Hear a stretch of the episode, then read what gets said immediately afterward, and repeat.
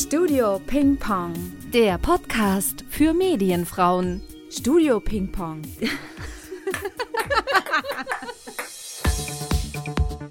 Ich bin glücklich. Ich hoffe, du auch. Nein, doch. Studio Ping Pong. Herzlich willkommen zu einer neuen Folge Ping Pong. Hallo, hallo. Es ist äh, 8 Grad, gefühlt minus 20, obwohl Frühling ist. Ja, Winter in Berlin, aber davon lassen wir uns überhaupt nicht abhalten. Wir haben es uns hier gemütlich gemacht und haben heute wieder eine tolle Frau am Start. Heute begrüßen wir Anne Luft. Herzlich willkommen, liebe Anne. Schön, dass du da bist. Hello. Hallo Anne. My name is Johnny Cash. Hi, Anne. Ach ja, ähm, heute machen wir auch noch was ganz Besonderes. Ja, genau, wir haben uns was Können wir schon mal sagen, ne? Können wir schon mal spoilern. Genau. Heute gibt es nämlich ein kleines Spiel, was wir mit der Anne spielen. Aber was auch interessant ist für die Zuhörer, vielleicht. Interessant. Also bleibt dran. Ja, Sie können auf alle Fälle was lernen. Genau. Der Mehrwert für den Podcast. Worauf ich hinaus möchte, ist, dass du ja das allerbeste Beispiel für eine eierlegende Wollmilchsau in den Medien bist. Denn Anne macht ganz klassisch Schnitt, wenn ich das richtig in Erinnerung habe. Ne? Du bist ganz klassisch Cutter, Äh, ja, hab ich Motion. Grapher. Ja. Du bist äh, auch Videographer, also du machst eben auch Videos online. Ja. Richtig. Du machst Fotos, ganz tolle Fotos darüber hinaus. Und als Sahnehäubchen obendrauf bist du sogar Dozentin. Nicht mehr aktiv, aber war ich auch mal, Okay, aber du warst, äh, genau. Und dazu kommt, noch- also nicht nur Sahnehäubchen Dozentin, sondern dazu kommt noch, dass du dich mit Folklore bzw. folkloristischer Musik, ja. Traditioneller genau, Musik. oder traditioneller Musik beschäftigst aus der ganzen Welt. Und dafür machst du sogar Dokumentarfilme. Also, was geht mehr? ja. Hallo erstmal. Vielen Dank äh, für die Einladung. Ich freue mich sehr. Das ist mein allererstes Mal äh, Podcast. Da musste ich auch ein bisschen aus meiner Komfortzone, weil ich wahnsinnig gerne hinter der Kamera und auch gerne auch so dezent wie möglich mich produziere. Aber ich glaube, diese vielen Fähigkeiten oder, oder auch Funktionen, die ich ausübe, kommen natürlich ein bisschen aus meiner Biografie. Ich habe mit Schnitt angefangen, bin dann irgendwann zum Motion Design gekommen, dann auch äh, zum Screen Design, ähm, habe da auch schon immer Konzeption und auch teilweise Regie dann mitgemacht und bin auch, was meine beruflichen Stationen anging, habe ich eigentlich von äh, kleinen Briefmarken, Film bis hin zu immersiven Räumen alles Mögliche gestaltet. Räume, in die man treten kann, die halt audiovisuell bespielt sind. Das habe ich eine ganze Weile gemacht, bin dann eigentlich wieder ein bisschen mehr auf ein Screen gekommen, in dem ich dann mehr Screen Design gemacht habe und auch Programmierung für Museen oder teilweise so E-Learning Sachen. Ja, ich habe glaube einmal so alles durchlaufen und ich glaube, das ist auch so ein bisschen der Grund, wieso ich jetzt auch immer noch alles vereine oder versuche, äh, da alles zu machen, weil man bestimmte Berufe auch nicht wirklich abgrenzen kann oder die Kunden wissen teilweise auch nicht ganz genau, wo sie Motion Design zum Beispiel abgrenzen. Ja, ja. Also im besten Fall kommt natürlich jemand mit einem Storyboard und sagt, das ist die Geschichte, das ist das Konzept, da ist dein Materialpaket, hier ist dein Sprecher, hier ist deine Musik. Bitte animier nur noch, also Ja. was ja eigentlich ein klassischer äh, ja. Ablauf wäre. Aber das ist nicht absolut nicht die Regel. das wissen wir ja alle. Ja. Also und dann kommt das auch aufs Budget an. Das heißt, jemand kommt zu dir und sagt, oh, ich würde gern, könntest du nicht? Und auf einmal bist du irgendwie alles Konzepter, Gestalter, Designer, du machst irgendwie Plakate mit, du machst das Motion Design, den Schnitt, du fängst an, eben auch äh, Regie zu führen für Bewegtbildproduktion oder so. Und so hat sich das eben alles irgendwie zu einem Riesenbubble äh, von Mediengestaltung oder visueller Mediengestaltung äh, herauskristallisiert.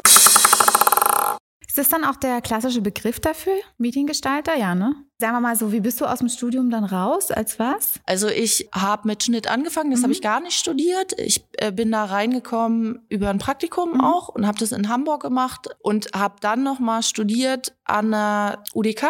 Da habe ich dann äh, sozusagen noch mal ein Hauptstudium gemacht. Das gibt's gar nicht mehr. Das war die Verbindung von, ich glaube heutzutage heißt es GWK und Gestaltung. Also die wollten damals das so ein bisschen mehr einen wirtschaftlichen Zugang haben zu einer Gestaltung. Also es hieß damals, mein Abschluss heißt Designer für Elektronik Business. Okay. Also ich war äh, wie gesagt, gibt's heute nicht Ja, mehr. ja, nee. Aber ich war sozusagen Cutter, habe dann eben äh, Motion Design, Programmierung, ähm, alles was so GWK-typische Bausteine sind, Mhm. im Studium gehabt und bin dann als Diplom-Designer da rausgegangen. GWK, was heißt dann das? Gesellschafts- und Wirtschaftskommunikation. Gesellschaft und Wirtschafts das, das sagt doch heute keiner mehr so richtig, oder? Ich weiß es nicht. Ich habe das noch nie gehört. Gebe ich ehrlich, ganz ehrlich Ja. zu. Nee, also ich kenne echt Ich glaube, so es ist ein ziemlich begehrter Studiengang tatsächlich an Ja? der äh, UDK, weil du, glaube sehr viel Projektmanagement machst, sehr viel Ah, in okay. den neuen Medien Okay, okay. und, und, und. Also Es Gestaltung. ging voll an mir vorbei. Krass. Ich kenne wirklich nur so Mediengestalter oder dann, ja, ganz klassisch der Projektmanager äh, oder Social Media Manager, was ja jetzt total in ist. Also, aber GWK? Nicht schlecht. Also, eierlegende Wollmilchsau. Aber äh, ja, auch projektbedingt dann letztendlich, wie du gerade schon gesagt hast, ne? Dass Ja, das so. also die Aufgaben oder Funktionen verschieben sich nach Projekt. Ja, ja, ja. Also manchmal bin ich tatsächlich von der Konzeption drin, betreue die Produktion, mache Regie Mhm. und mache auch noch die Postproduktion. Eigentlich schön, dann ist alles so aus einem Guss eigentlich auch, ne? Naja, zumindest kann man das alles mitdenken. Ja. Und ich glaube, das ist äh, natürlich von äh, Vorteil, also zu äh, n, zumindest ein Verständnis zu haben, welche Gewerke was benötigen. Ja, ja, das stimmt, das stimmt, das stimmt.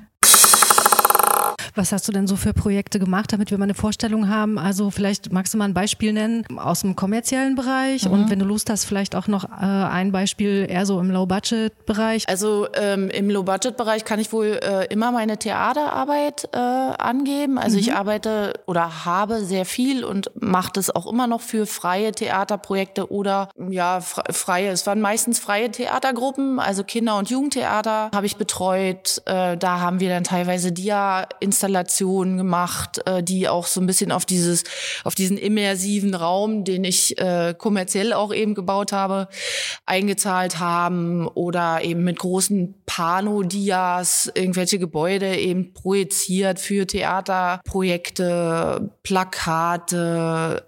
Ja, also das ist eigentlich so diese äh, sehr, sehr Low-Budget-Produktionsarbeit, äh, die ich aber sehr schön finde, weil sie gestalterisch sehr, sehr frei ist. Und kommerziell ähm, habe ich, glaube, fast alles schon betreut, von Image-Kampagnen über Kunstprojekte, wo immersive Räume eben gestaltet werden mussten. Ähm, ich habe hier eben angefangen bei euch 100 Meter Luftlinie. Da haben wir dann noch mit 46 Projektoren äh, SD-Projektoren die Arteplage in Biel ein Pavillon gebaut, wo man eben rein konnte und dann hatte man sozusagen ein seamless, nahtloses 360-Grad-Bild mit äh, Sounddesign und so weiter und so fort. Also meine kommerziellen Jobs ziehen sich eigentlich durch alle Bereiche durch. Und wie kommen die Kunden auf dich zu? Kommen die direkt oder hören sagen? Wie funktioniert das dann? Wie kriegst du einen neuen Auftrag? Dadurch, dass ich fast in jeder Agentur bin. Man kennt sich. Man kennt's. Also die, die Szene, man soll es nicht glauben, ist in Berlin doch überschaubar. Auch was eben die Agenturen angehen, die große Projekte eben stemmen, glaube ich, erzähle ich euch allen nichts Neues. Ähm, man kennt die großen Player mehr oder minder und äh, Motion Designer, Schrägstrich Designerin, äh, gibt es gar nicht so viele. Ähm, und auch da ist der Pool relativ übersichtlich. Also man schustert sich teilweise natürlich auch so selbst gegenseitig die Jobs zu. Ja, ja. Ähm, oder man wird eben empfohlen. Ähm, es ist selten so, dass irgendwer anders auf mich aufmerksam wird. Also eigentlich ist es immer ähm, ein Empfehlen und ein Weitergeben. Ähm, es hat, hat noch nie, also ich bin mir nicht sicher, aber ich glaube, ich habe es noch nie anders erlebt, dass jemand über eine andere Quelle auf mich zugegangen ist, außer, also als dass jemand mich empfohlen hat oder Ja. äh, gesagt hat, ey, ich kann nicht, willst du den Job machen? Mir und Janette geht's wahrscheinlich auch oft so, dass, dass äh, wenn wir gefragt werden, ja, was machst du denn? Dass wir dann natürlich erstmal so, hm, okay, ich bin das und das. Oder das ist mein Titel. Und dann merkst du so beim anderen, wie der so abschaltet, weil er überhaupt nicht weiß, was ist denn das jetzt? Oder mit anderen Worten, du bist in der Bar. Wenn nein, ich gerade Moment, ist. Achso, ich hab noch was. Moment, wir kommen gleich zur Bar.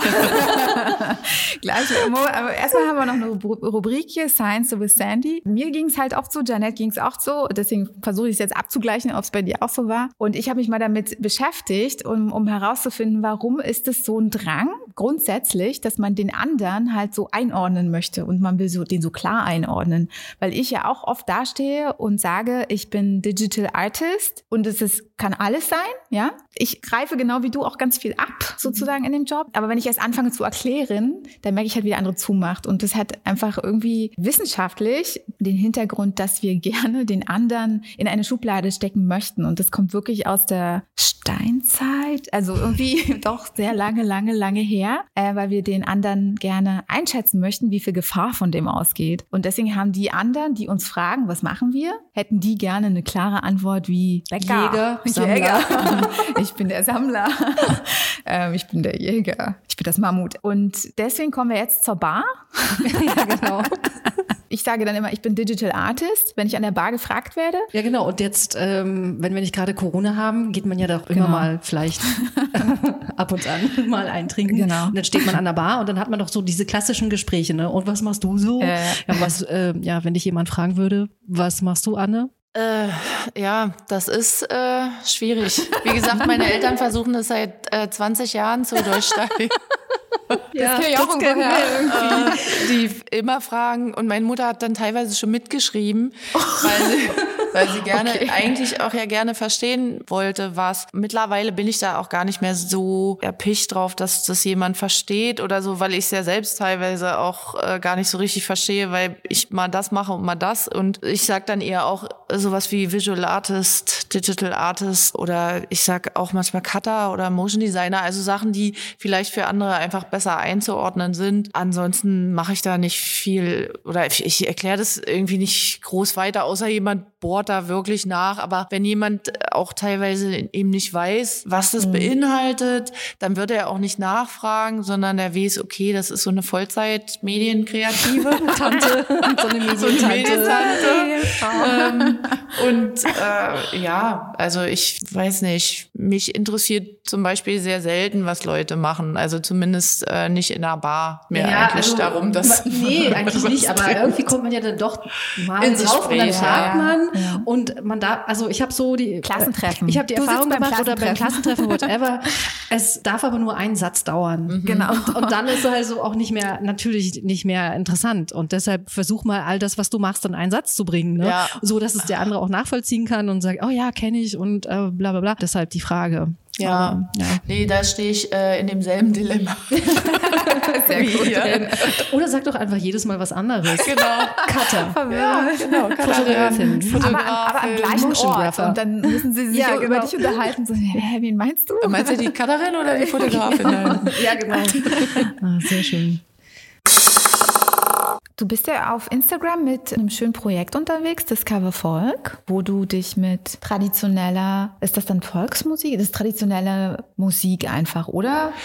Äh, beschäftigst. Ja, so, ja, traditionelle Musik. Also ich will nicht Volksmusik nennen, weil man äh, so, also in Deutschland so ein, so ein, das hat so eine. Äh, du meinst, es ist so besetzt bei dir im Kopf auch? ja, ja, das ist leider sehr besetzt bei, bei mir vielen, im Kopf ja. mit schunkelnden äh, äh Bankreihen mhm. und sehr viel Mhm. alten Menschen. Das ist ja eher so Schlagervolksmusik. Ja, ja, ja, genau. Also so Musikantenstadel. Aber du beschäftigst dich mit traditioneller, ursprünglicher Volksmusik, kann man das so sagen? Mit, äh, genau, also mit traditioneller Musik in Europa speziell und natürlich auch in Deutschland. Äh, Volksmusik, ich weiß, der Name wird nicht gern genannt, weil er halt einfach hier äh, behaftet ist. Und ähm, aber in vielen Ländern ist es Volksmusik ja auch. Wie bist du dazu gekommen? Natürlich inspiriert auch durch eine meiner sehr guten Freundinnen, äh, Doreen Kutzke, die die Jodelschule Kreuzberg hier macht. Hallo Doreen. Hallo, ähm, Hallo Doreen. ähm, äh, mit der ich auch immer äh, schon Projekte gemacht habe rund ums Jodeln. Also ich habe in meinem äh, Studium eben schon eine Jodelmaschine programmiert in Flash ähm, und ähm, singe selbst im Chor, wir jodeln auch. Und dieses Interesse für traditionelle Musik oder traditionelle Gesangsform hat mich dann einfach auch so ein bisschen über den Tellerrand gucken lassen und äh, europaweit gucken lassen. Und ähm, das wurde immer mehr zu einer Leidenschaft von mir. Und dann habe ich alle meine Leidenschaften zusammengepackt und dieses äh, Projekt eben äh, gestartet oder initiiert und ja, das ist eine Summe meines Selbst, glaube oder meiner beruflichen Laufbahn, aber auch natürlich äh, meiner privaten Interessen und auch deiner Herkunft ja, und genau. meiner Herkunft. Ja. Du kommst aus dem Harz, das haben wir noch gar nicht erwähnt. Stimmt. Ich komme aus dem Harz und da ist die äh, Jodel-Tradition eben auch verwurzelt, sollte man nicht glauben, weil viele immer äh, alpenländisch äh, glauben, dass das Jodeln nur alpenländisch funktioniert. Das stimmt aber nicht. Jodeln äh, gibt es auf der ganzen Welt. Es ist eine Gesangstechnik, die eigentlich nur macht, dass man sehr, sehr laut Distanzen überbrücken kann. Also eigentlich eher ein Rufen als Singen. Und so eine archaischen oder traditionellen historischen Gesangsstilistiken gibt es weit verbreitet über Europa, über der ganzen Welt. Und Discover Folk Music hat sich so ein bisschen zur Aufgabe gemacht, die vorzustellen, da auch wieder ein bisschen Interesse zu wecken und zu sehen, wie schön das sein kann. Und natürlich auch zu gucken, was in Deutschland mal war, vielleicht noch ist. Ja, weil Deutschland natürlich ein sehr spezielles, äh, wie soll ich sagen, äh, spezielles Verhältnis zur Volksmusik hat. Und aber wenn ich gucke, woher ich komme, nämlich aus dem Harz und gucke, was es da gibt an traditioneller Musik oder an traditionellen Gesangstilen, dann ist es ein ziemlich weites Spektrum, was ich total interessant finde. Und ich finde es noch interessanter und darum mache ich es auch, diese Form so anzufassen oder mit den Mitteln anzufassen, wie ich sie eben gelernt habe oder wie mein Beruf es hergibt. Und da geht es mir nicht darum, ein Volkslied-Archiv zu bauen, sondern es geht eher darum, Sachen vorzustellen und verschiedene Zugänge zu ermöglichen, wie man sich das selbst auch wieder nahebringen könnte. Nämlich nicht mit, sagen wir mal, romantisierenden Volksliedern, sondern dass man sagt, okay, die Lausitz hat das, das Erzgebirge hat das, Schleswig-Holstein hat das, der Harz hat diese Form mal gehabt und mal zu gucken, was jede Region eben mit sich bringt oder was sie mal mit sich gebracht hat. Und das ist so ein bisschen das Anliegen. Und es ist tatsächlich immer viel, viel leichter, andere Kulturen anzugucken mhm. und da auch mhm. äh, das Schöne dran zu finden, mhm. als natürlich dann auf sich selbst, weil es dann auch immer was Piefiges hat. Mhm. Und, aber das geht lustigerweise zum Beispiel in anderen Regionen, in anderen Ländern geht es den Leuten ähnlich. Also die können ja. einfacher ja. auch okay. rausgucken, ja. als zu sagen, oh, wir haben jetzt diese Tradition oder diesen Gesangsstil und das ist schön, sondern es ist wahrscheinlich auch so ein bisschen wie wenn man Bonus. Ja, so ein Tunnelblick, das, was man so selbst in seinem unmittelbaren Umfeld hat, mhm. was einfach vielleicht nicht so von Interesse ist, was komisch behaftet ist in Deutschland natürlich und es kommt natürlich hinzu, dass es sehr, sehr eingefrostet ist in Deutschland auch. Mhm. Also es fehlt eigentlich jahrzehntelange Arbeit, sich mit Archiven zu beschäftigen und, und, und neue Formen zu finden. Und weil du gesagt hast, du bearbeitest das mit deinen Mitteln, was heißt das dann im Speziellen? Also natürlich äh, ist es ein Projekt, was mir erlaubt, das von A bis Z eben zu denken also Z gibt es auch noch gar nicht. Also ich mhm. erlaube dem auch natürlich sich in alle möglichen Richtungen zu drehen und zu entwickeln.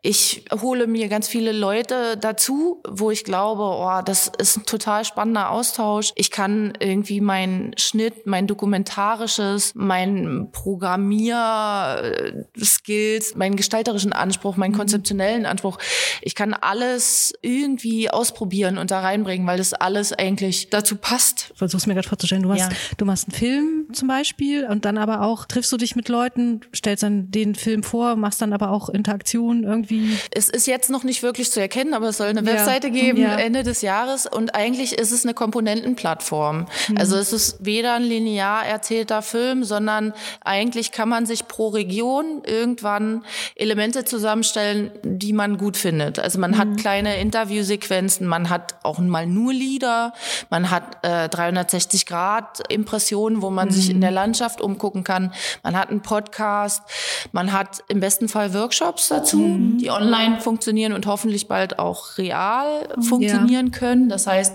wo du einen Jodelkurs machen kannst, wo du Coolning lernen kannst oder White Voice Singing, also so archaische traditionelle Gesangsstile, wo du lernen kannst, wie du Instrumente ab- und recyceln selbst bauen kannst. Du kannst im besten Fall äh, gibt es Events, die sich nur damit beschäftigen, die traditionelle Musik in der Region zu erforschen, plus sie immer auch mit neuen Elementen und neuen Strömungen zu, wie sagt man, Füttern oder? zu füttern. Also das soll auf keinen Fall ein Archiv sein, was Ja. äh, sozusagen Nur das sammelt. dokumentiert, sondern das soll sich weiterentwickeln, Genau. auch mit den anderen. In, ähm, Aber dann ist es ja genau das, das, was du ja auch spannend findest, dass du auf der einen Seite ja konservierst und dann aber auch dem erlaubst zu wachsen auf dieser Webseite das oder auf so dieser Plattform, dass es sich, dass es gesund bleibt, dass es sich weiterentwickelt. Man schaut, was kommt dabei raus. Also das, das klingt super geil. Also ich, Na, ich, ja, also ein Film ist äh, meiner Meinung nach halt einfach auch nicht mehr nachhaltig. Ja. Also die Nachhaltigkeit, gerade jetzt was so Streaming-Plattformen oder wenn du dann eben in der Mediathek landest, ich finde es so schade, weil es ist dann natürlich wahnsinnig viel Aufwand und eigentlich ist es dann nach einer Ablauffrist auch irgendwie verschwunden. Ja. Also ähm, das thematisch alles zu sammeln und zu sagen, wenn du möchtest und dich dafür interessierst, dann hast du die Möglichkeit auf einer Plattform dir alles Mögliche anzugucken und so tief wie du willst einzusteigen, eben nicht eine lineare Dokumentation dir anzugucken, die irgendwie dann eine Stunde geht, ähm, sondern es ist tatsächlich eher so, dass wir versuchen, da so ein bisschen, ja, einen anderen Ansatz reinzubringen, der möglicherweise einen, einen leichteren Zugang wieder ermöglicht. also jetzt, wir haben jetzt so schön über Volksmusik geredet. Wir kommen nämlich jetzt zur neuen Kategorie Spielchen. Spiele mit Ping-Pong, ganz neu. Ping-Pong Nein, also wir machen jetzt. Anne. Ja. Wir machen jetzt einen Stresstest mit dir. Oh, okay. Nein, natürlich kein Stresstest, alles ganz entspannt. Und zwar, du kommst ja aus dem Harz, haben wir jetzt äh, schon gehört. Du hast mir erzählt, dass es da diese Harz-Jodel-Tradition gibt und ich war so geflasht davon, weil ich dachte, äh, was? Gibt's nur in den Alpen. Und jetzt möchte ich natürlich wissen, ob du einen Harzjodler von einem Alpenjodler unterscheiden kannst. Ja, dann bin ich gespannt. Ich auch. Hast du die Harzer Folkloristen rausgesucht? Nein, das soll ich dir nicht sagen, was ich ausgesucht habe. Ich, die Auflösung kommt nachher erst. Also, Ha- Harzjodler oder Alpenjodler?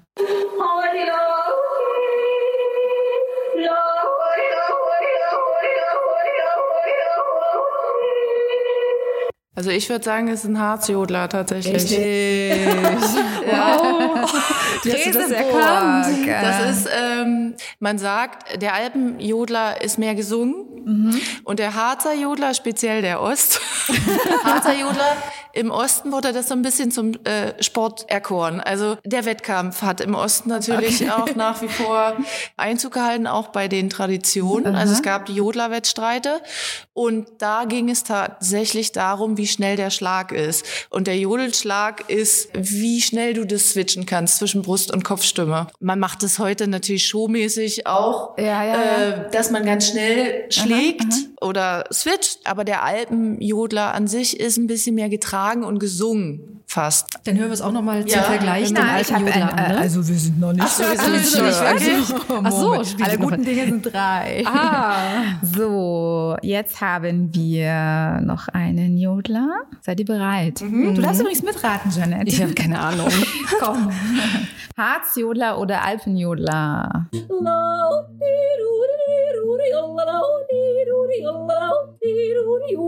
Ich habe die Stücke nicht ganz Ich hätte, jetzt auch, ich hätte jetzt einfach so gesagt Alpenjodler, weil das Instrument da, das klingt so bayerisch irgendwie. Da, ja, so. du? Ja, ich würde auch sagen, es ist ein Alpenjodler. Nee, ist ein Harzer? Das ist ein Jodler aus dem Osthahn. okay, äh, last but not least, Alpenjodler oder Harzjodler?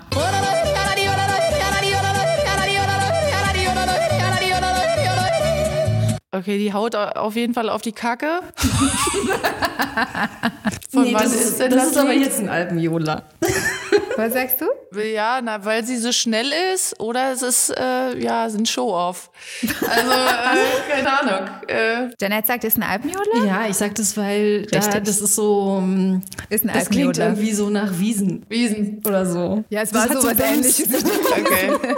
Es war tatsächlich der Alpenjodler. Aber witzig, dass du das mit dem Schlag vorher erzählt hast, weil ich dachte, man erkennt den Alpenjodler, weil So schnell schnell gejodelt hat. Naja, mittlerweile ist es auch nicht mehr so klar abtrennbar und Ja. äh, definierbar. Früher hat man halt eben äh, gesagt, dass diese Jodlerwettstreite eben dazu beigetragen haben, dass du so wahnsinnig schnell schlägst. Aber es ist natürlich das Show-off eines Jodelns, wenn Ja, du das geil. halt schnell äh, hintereinander wegschlägst. Die, ich würde sagen, die klassischen, traditionellen, alpinen Jodler sind etwas getragener. Aber äh, getragen im Sinne von langsamer dann auch? Ja. So ein bisschen Du musst ja langsamer. über die Alpen kommen und die äh, ganzen Kühe da drüben erreichen. Oder? Ich meine, wie, wa- was hat es da eigentlich für einen Grund, dass man die glaube- Kühe denen Bescheid sagt, dass die hochkommen sollen oder runter oder wie? Nee, die haben sich verständigt, oder? Ich würde jetzt mal Doreen zitieren. Es ist vielmals auch ein Existenzbeweis. Hallo, ich bin noch da. Also wenn ich mit meiner Herde irgendwo Ah, auf dem okay. Berg war. Also es ist äh, eigentlich eben doch eine Kommunikationsform als ein traditioneller Gesang. Natürlich hat man das dann auch eingebunden, aber es gibt so Herding Calls, also so Herdenrufe, die sich auch so Techniken bedienen, die eben machen, dass du sehr, sehr laut werden kannst mit der Kopfstimme oder mit der Bruststimme und so und mit diesem, speziell mit diesem Schlag. Also es ist meistens eher eine Ruftechnik als ein klassisches Gesangsformat. Also um mit den anderen Menschen oder Kühen zu kommunizieren. Genau. ja. Also man merkt, das ist ein Herzensprojekt von dir und du bist ja da wirklich auch sehr emotional involviert, ähm, dass das so ein Ausgleich ist für dich zum kommerziellen Arbeiten, also dass du einmal wirklich ganz klassisch dein Herzensprojekt hast, Discover Folk, aber es gibt ja dann eben noch das kommerzielle Arbeiten, was du ja eben auch noch hast. Also und mich würde interessieren, ob Discover Folk so, so im Prinzip der Ausgleich zum kommerziellen Arbeiten ist. Na, äh, es ist definitiv eine Ausgleichung zu einem kommerziellen Beruf, definitiv. Also ähm, inhaltlich zu arbeiten ist mir mittlerweile viel, viel wichtiger als äh, Effekthascherei oder so, sage ich mal. Ich mache das auch immer noch gern, aber was mir auch schon immer gefehlt hat, und das war tatsächlich, glaube solange ich denken kann, der Zufall wird so ausgeschlossen. Also dieses menschliche Moment des, es passiert irgendwas, was nicht geplant ist. Das hat mir, mir immer bei dem Beruf so ein bisschen gefehlt. Also ähm, ich habe immer sehr, sehr durchgestylt oder durchinszeniert gearbeitet und es durfte auch auf gar keinen Fall was verrutschen. Also und es ist immer auch ein, ein sehr, sehr abgesteckter Rahmen. Diese Möglichkeit, Sachen einfach wachsen zu lassen und auch zu gucken, was andere mitbringen, was die da reinstecken, was passieren kann, wenn man sich einfach drauf einlässt. Das ist was, was ich vermisst habe, immer vermisst habe in meinen kommerziellen Arbeiten, definitiv. Ich habe wahnsinnig viel gelernt, logisch, und da benutze ich auch sehr viel von dem, was ich gelernt habe.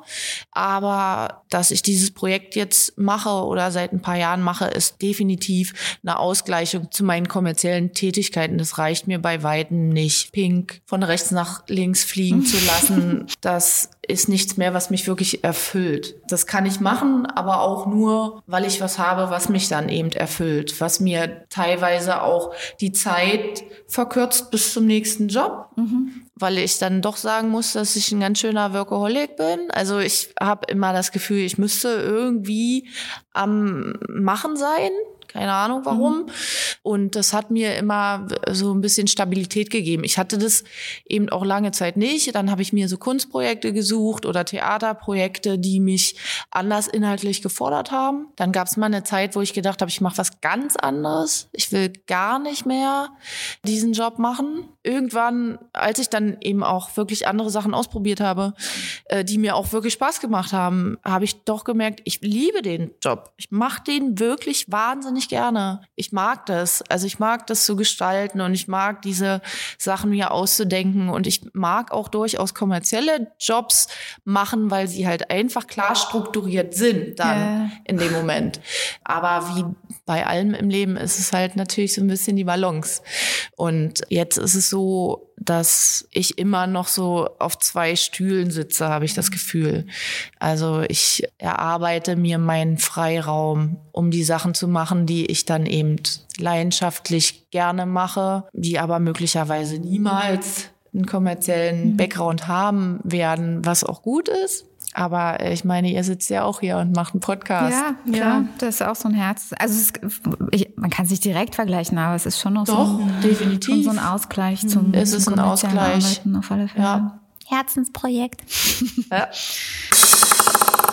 Ja, Anne, unglaublich, was du alles machst, was du kannst, was du auf die Beine gestellt hast. Also wir haben dich hier als unglaublich vielseitige Person kennengelernt. Wahnsinn. Genau, auch so ein bisschen, das, ich äh, finde, das spiegelt so ein bisschen auch dein, äh, dein Herzensprojekt Discover Volk wieder, dass du in dem Projekt so viele Sachen widerspiegelst, aber eben auch dein Beruf so viele Facetten hat und das halt alles zusammenfasst. Wir haben auch darüber nachgedacht, wie das heutzutage ist, dass man so viele verschiedene Berufe wie du in einem absolvieren kann und dachten uns, ja, früher brauchte man ja für die einzelnen Berufe auch verschiedene Räume. Also als mhm. Fotograf brauchtest du eine Dunkelkammer, um Bilder zu entwickeln. Mhm. mhm. Als Cutter eben deinen analogen Schnittplatz. Und heute sitzt man ja an einem Rechner und du kannst im Prinzip umher switchen. Also zwischen, zwischen äh, Schnittprogramm, äh, zwischen äh, zum Animations- oder teilweise reden die ja auch miteinander mittlerweile. Also das ist so, man braucht nicht mehr von A nach B reisen, gehen, sondern du machst mit einem Mausklick ein neues Programm auf. Und bist in einer anderen Welt. Genau. Und wir hatten ja auch, Janet und ich, wir hatten uns darüber unterhalten, dass es ja, auch wenn wir an der Bar manchmal in Erklärungsnot geraten, was machen wir,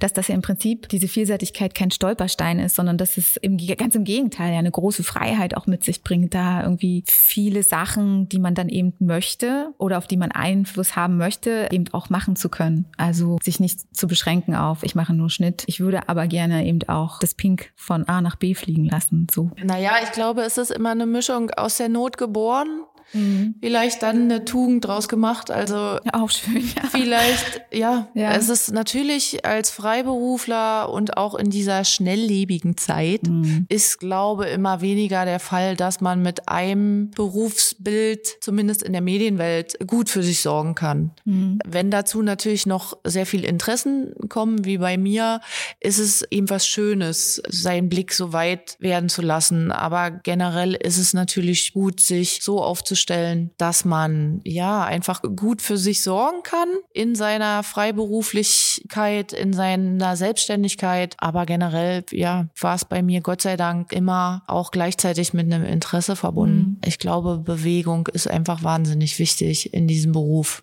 Das stimmt. Es macht was mit dir. Also es ist mit Sicherheit nicht der äh, äh, leichteste Weg, aber wenn man so ein bisschen seine Ängste vielleicht auch unter Kontrolle kriegt, dann glaube ich, ist es ein sehr erfüllender Weg. Mhm.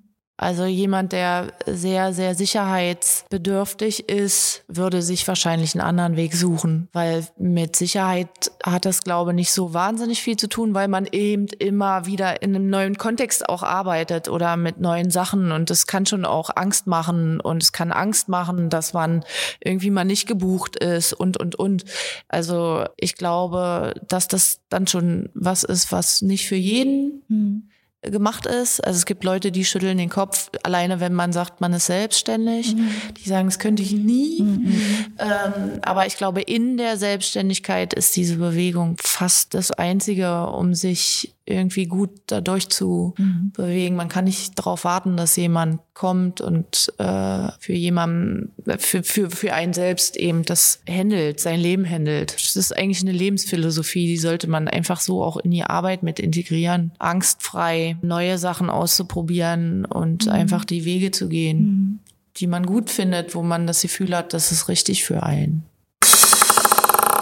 Das ist ein sehr schönes Schlusswort. Wunderschön, ja. Danke, Anne, dass du hier warst. Sehr, sehr vielen gerne. Dank. Ich freue mich. Ja, dass wir dich kennenlernen durften und all deine Dinge, die du machst und dieses schöne Projekt, was du uns vorgestellt ja, hast. Ganz toll. Wer mehr über Anna erfahren möchte, der findet sie auf Instagram. Auf @discoverfolkmusic oder auf deiner Website. Dazu muss ich sagen, die muss noch wieder überarbeitet werden. Die ist ein paar Jährchen alt. Es gibt eine anneluft.de Website. Okay. Äh, die habe ich seit drei Jahren nicht mehr angefasst, aber Da- da- da, da findet geht man was. alte Ja, Sachen genau. noch, Okay. alte Aber Projekte. Fall geht da was. Und Wir zu, dein, verlinken zu deinem Projekt gibt es da auch eine Website? Ende des Jahres. Ende des Jahres. Das können wir dann aktualisieren. Du hast auch einen YouTube-Kanal, Fly and Discover, richtig? Alle Filme, die bei Discover Folk Music bislang entstanden sind, also die Filme, die dann auch auf die Plattform kommen, da gibt es einen YouTube-Kanal und auch einen Vimeo-Kanal. Also man kann sich die auf Ja, YouTube super. und auch auf Vimeo, Vimeo. angucken. Wir werden alles verlinken auf alle Fälle. Genau, da könnt ihr das mal nachschauen.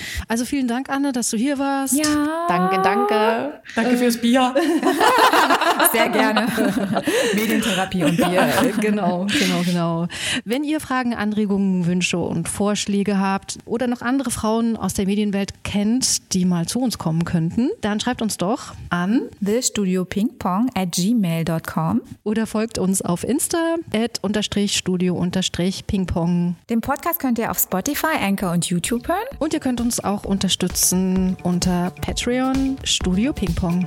So, und nicht vergessen, Spielt mal wieder Pingpong. bis zum nächsten Mal. Bye. Studio Ping Pong.